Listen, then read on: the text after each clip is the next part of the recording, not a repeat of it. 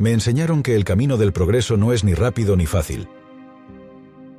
Y eso es aplicable al mundo científico y al resto de los ámbitos, empresarial, deportivo, social o de otro tipo. Además, conviene ser conscientes de ello cuanto antes para que cuando las sequías y el desánimo aparezcan, algo que siempre sucede, no nos vengamos abajo. La ciencia enseña muchas cosas, pero una de ellas es que las investigaciones científicas nunca son un sprint, sino una carrera de fondo. Los resultados solo suelen verse después de muchos años de ensayo y error. Y como toda carrera de fondo, es fundamental la resistencia física y emocional, porque a lo largo del camino aparecen momentos de cansancio, dudas y desesperación. Solo si uno tiene una visión clara de lo que hace, dónde quiere llegar y por qué lo hace, su propósito, es capaz de soportar estoicamente los momentos de incertidumbre y soledad que se producen a lo largo del camino. Ella tenía claro su propósito y estaba dispuesta a soportar cualquier precio, pero en su caso tuvo mucho más mérito si tenemos en cuenta que era mujer en una época, principios del siglo XX, y en un ámbito, ciencia, en los que destacar era especialmente complicado. Fue pionera en un mundo de hombres. 2. Primer principio. Nunca dejarse abatir por las personas o por los acontecimientos. Ella decía, la vida no es fácil para ninguno de nosotros. Debemos tener perseverancia y sobre todo confianza en nosotros mismos. Debemos creer que estamos dotados para algo y que esto debe ser alcanzado, cueste lo que cueste. La vida de Curie fue siempre un cúmulo de circunstancias difíciles. Primero, su madre enfermó de tuberculosis cuando ella nació y tuvo que estar aislada, por lo que no tuvieron apenas contacto físico. Esto explica en buena medida su carácter tímido y reservado. Además, murió cuando ella tenía 10 años, lo que la sumió en una depresión ya que, como confesaría, era el alma de la familia. Con 15 años vivió la frustración de no poder ingresar en la Universidad de Varsovia, una institución reservada a los hombres. Se sacrificó para que su hermana Bronia, dos años mayor que ella, fuese a estudiar a París, quedándose en Polonia para cuidar de su padre. Cuando posteriormente llegó a estudiar en la ciudad de la luz, a pesar de que fue una etapa feliz porque se sentía libre, Polonia había sido invadida por Rusia. Su situación no era un cuento de hadas. Como explicaba, mis condiciones de vida no eran idílicas. Mis recursos eran escasos y mi familia no disponía de medios para ayudarme. Vivía en una habitación alquilada que en invierno era gélida.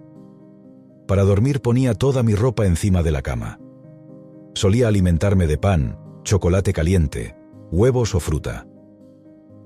Cuando en 1898 descubre junto a Pierre, su marido, el radio y el polonio, tienen que llevar a cabo una ardua labor de investigación para aislar ambos elementos químicos y estudiar sus propiedades. Tampoco resultó fácil. No teníamos dinero ni disponíamos de un laboratorio adecuado, ni de colaboradores que nos ayudaran en nuestro empeño. Era como crear algo de la nada.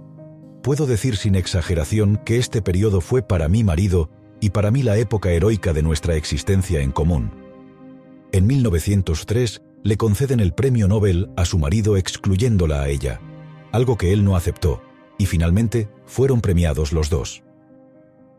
Tres años después, Pierre fallecería atropellado. Ella escribiría en su diario, La vida sin ti es atroz, es una angustia sin nombre, una desolación sin límites. Viuda a los 39 años, con dos hijas pequeñas y lejos de su familia, tendría que salir adelante sola. No fueron estas sus únicas penurias, tendría que hacer frente a otras muchas vicisitudes. Sin duda, una vida nada fácil, pero su pasión por la ciencia y su perseverancia le permitieron ir sorteando todos los obstáculos. 3. En la vida no hay cosas que temer, solo hay cosas que comprender dejamos de temer aquello que hemos aprendido a entender. El miedo nace del desconocimiento. Con el conocimiento, el miedo se diluye. Tememos lo que desconocemos. Y nuestros dos mayores aliados para acercarnos al conocimiento son el estudio, para saber más, y la experiencia, para ejecutar mejor. Ambos factores nos hacen ganar confianza. A medida que la sabiduría, teórica y práctica, es mayor, el miedo se vuelve más insignificante. En ello la ciencia tiene mucha culpa, ya que nos hace más sabios.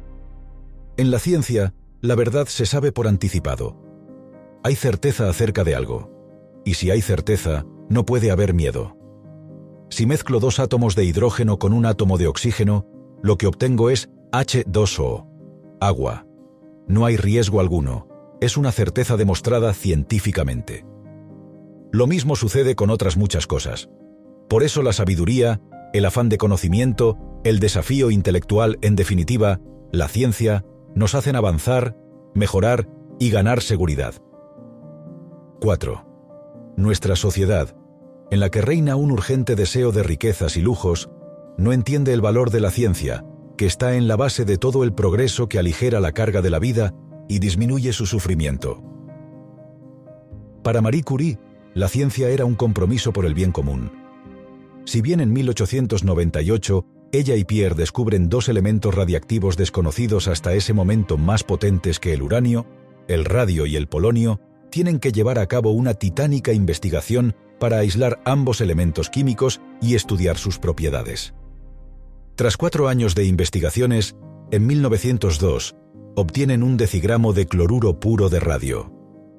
Aquella pizca de sal era el triunfo a tanto esfuerzo.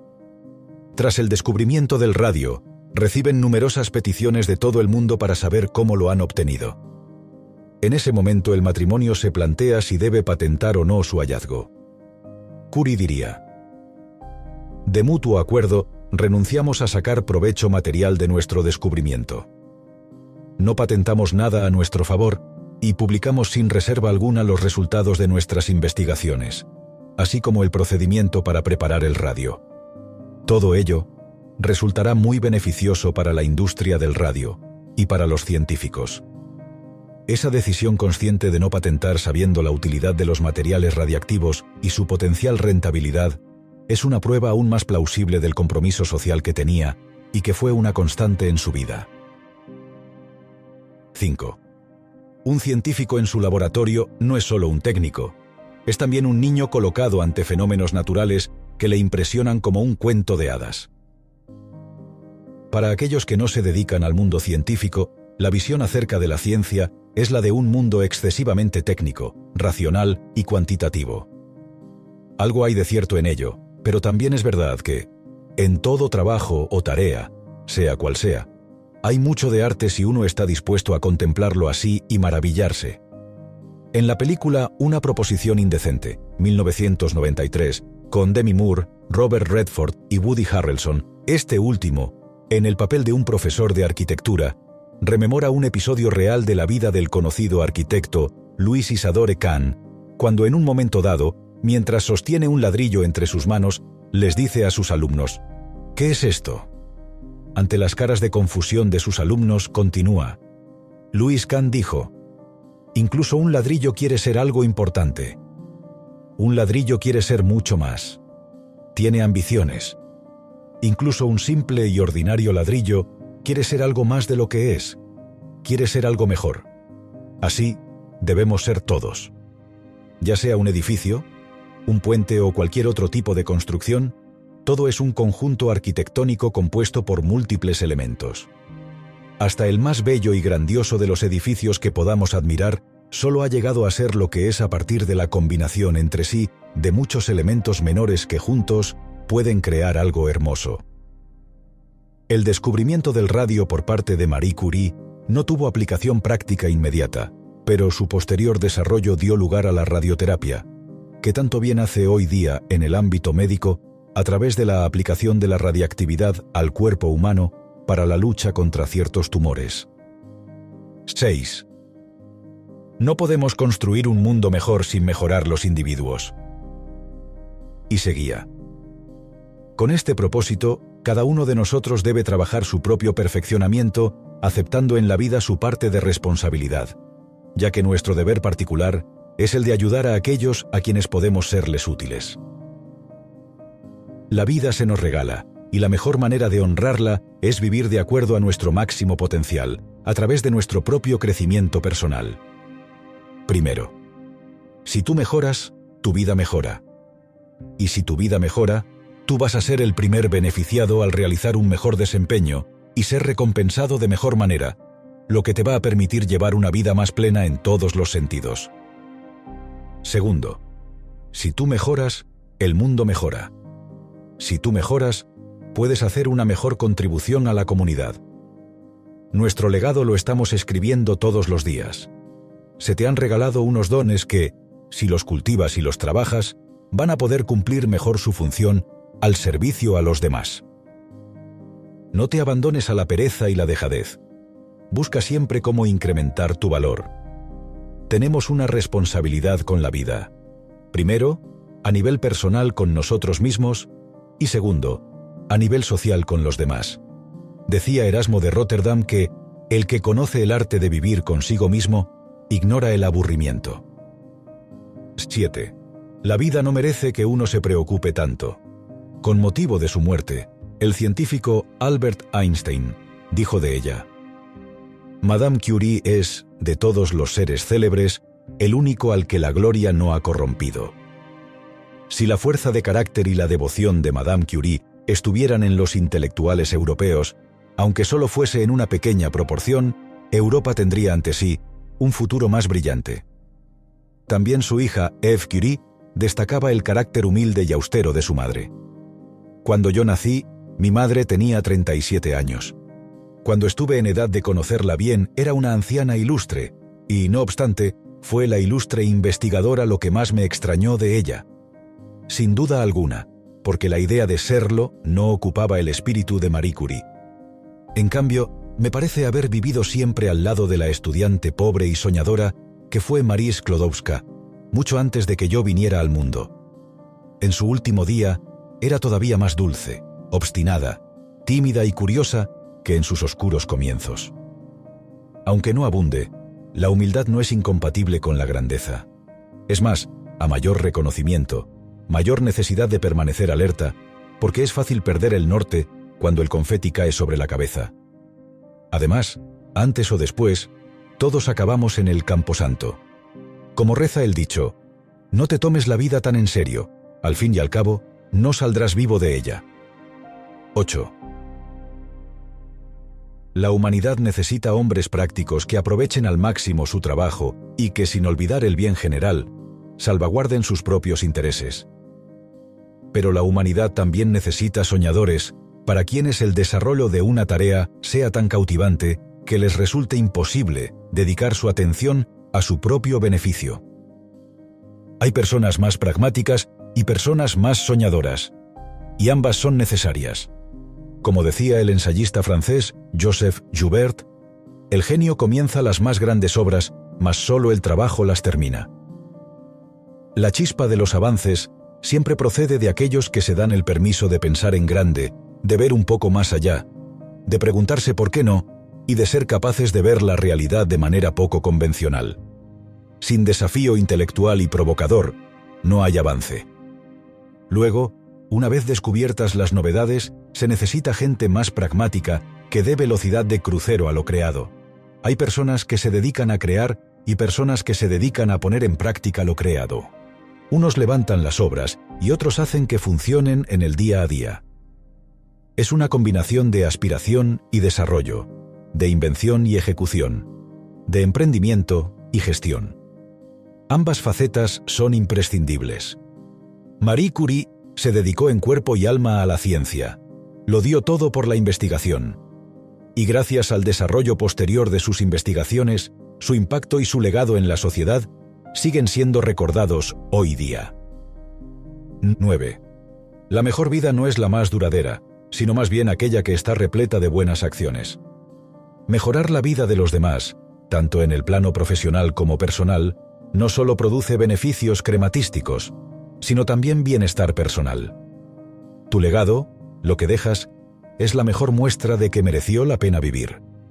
Dice Richard J. Davidson, doctor en neuropsicología, profesor en la Universidad de Wisconsin e incluido por la revista Time entre las 100 personas más influyentes del mundo, que la base de un cerebro feliz es la bondad. Observando en el laboratorio las estructuras del cerebro, se puede comprobar cómo la práctica de la ternura, la amabilidad, la compasión o la cooperación repercuten en nuestro bienestar emocional y también físico debido a la relación existente entre ambas esferas. La bondad es el cenit de la inteligencia, aunque pueda parecer chocante.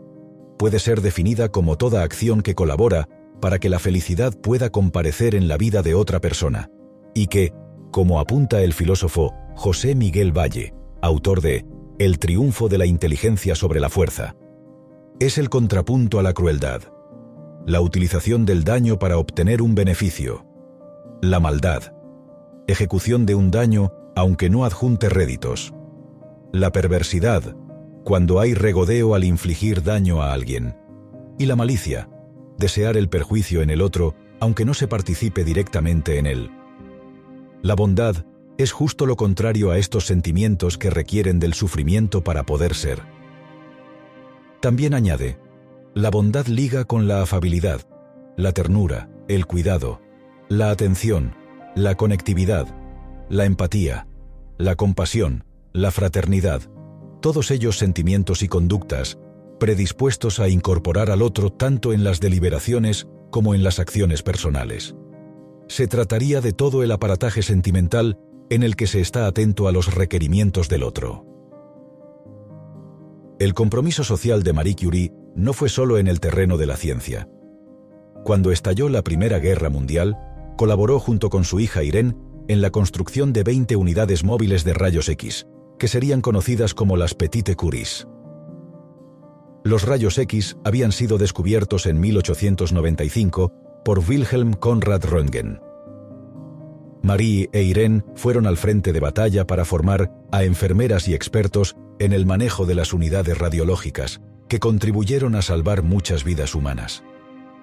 De la guerra decía a su hija Eve, La guerra, hija, es la mayor miseria humana y aquella embargó de locura a todo el mundo así que decidí invertir mis años de investigación en aliviar el sufrimiento humano. 10. Nunca veo lo que se ha hecho, solo veo lo que queda por hacer. Los grandes espíritus son siempre personalidades insatisfechas en el buen sentido. En cuanto que quieren mejorar siempre y cada reto conseguido, no es sino otro impulso más para el siguiente. Además, esa actitud, aunque no se consigan los resultados deseados, siempre suma. En la naturaleza nada es neutro, y eso que algunos pueden llamar fracaso también es en cierto modo un éxito, porque cuando se pone la energía en algo, aunque no se materialice, se obtiene feedback y se abren nuevas líneas de investigación que sirven para rechazar o avanzar por ciertos caminos. Lo hemos visto en el caso de Leonardo da Vinci. Muchos de sus inventos no los llegó a ver funcionando, pero sirvieron de base para su conclusión posterior. Marie Curie lo explica así. No debemos olvidar que cuando se descubrió el radio, nadie sabía que iba a ser útil en hospitales. Era un trabajo de ciencia pura. Y ello es prueba de que el trabajo científico no debe considerarse desde el punto de vista de su utilidad directa. Se debe realizar por sí mismo, por la belleza de la ciencia, y luego siempre existirá la posibilidad de que un descubrimiento científico se convierta, como el radio, en un beneficio para la humanidad. Si algo es importante, hay que seguir hacia adelante. Ningún trabajo es en vano. Todo suma, aunque no se vea de manera inmediata.